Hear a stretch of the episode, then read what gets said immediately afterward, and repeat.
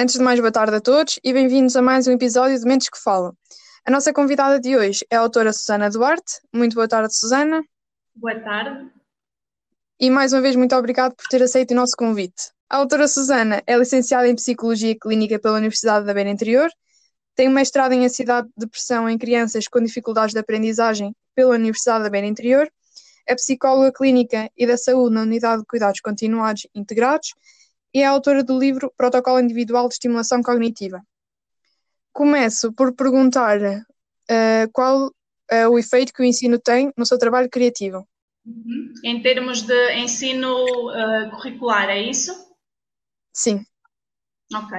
Uh, é assim, é fundamental, não é? Uh, estando na, na, psicologia, requer, de, tanto de mim como todos os outros profissionais, na, na, parte da psicologia, entre outras, entre outras áreas profissionais da saúde, uh, uma constante aprendizagem, não é? É inevitável.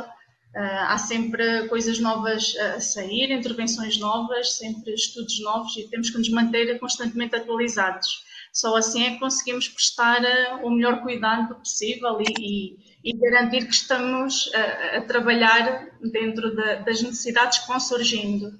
É fundamental, não é? Que, que quem não gostar de estudar não é uma boa área para seguir, porque vai exigir sempre, não é? Que se mantenha constantemente a informação e, e conferências e palestras, workshops, ou seja, todos, todos os meios que nós tivermos de, de conseguir ganhar conhecimentos e atualizar e refrescar uh, coisas que já foram dadas há algum tempo é, é fundamental. Uh, tenho outra questão. Uh, como é que se pode estimular o cérebro das pessoas que ficam com a função cognitiva afetada?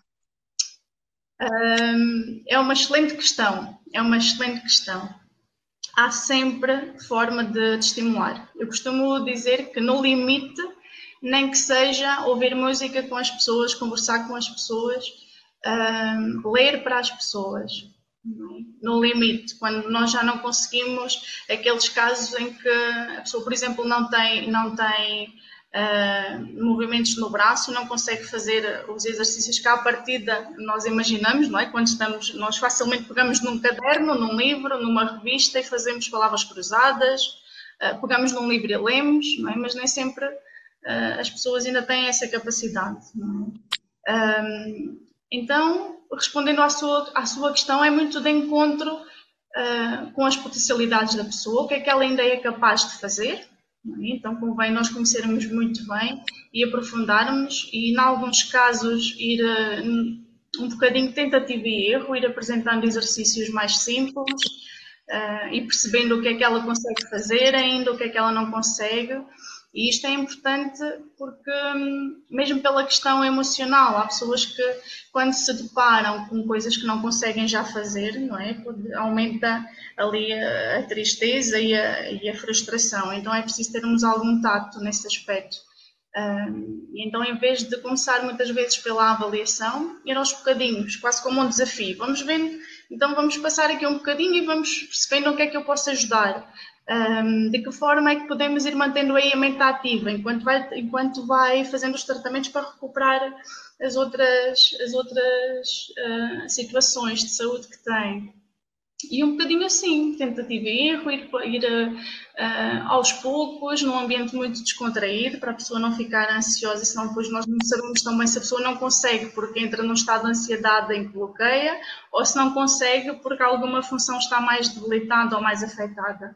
É? Então, com um bocadinho de descontração, mantendo muitas vezes na postura do vamos passar aqui um pouco, um, vamos aproveitar aqui o tempo enquanto espera pela fisioterapia ou pela terapia da fala, terapia ocupacional, pronto, outra área, descontraí-la, ao ponto de nós irmos aos poucos percebendo o que é que ela é capaz de fazer.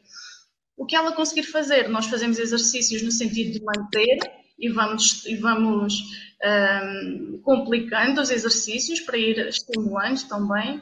O que ela não conseguir, nós vamos tentando ao máximo aplicar exercícios de forma a estimular ao máximo e ver qual é, qual é o, o potencial que ela ainda tem de reabilitação, em alguns casos.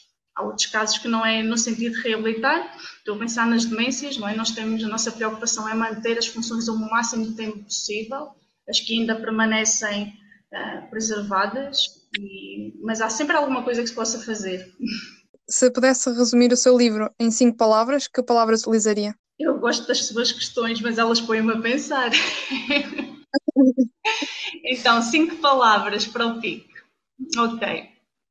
Desafio, persistência, criatividade, dedicação e empenho.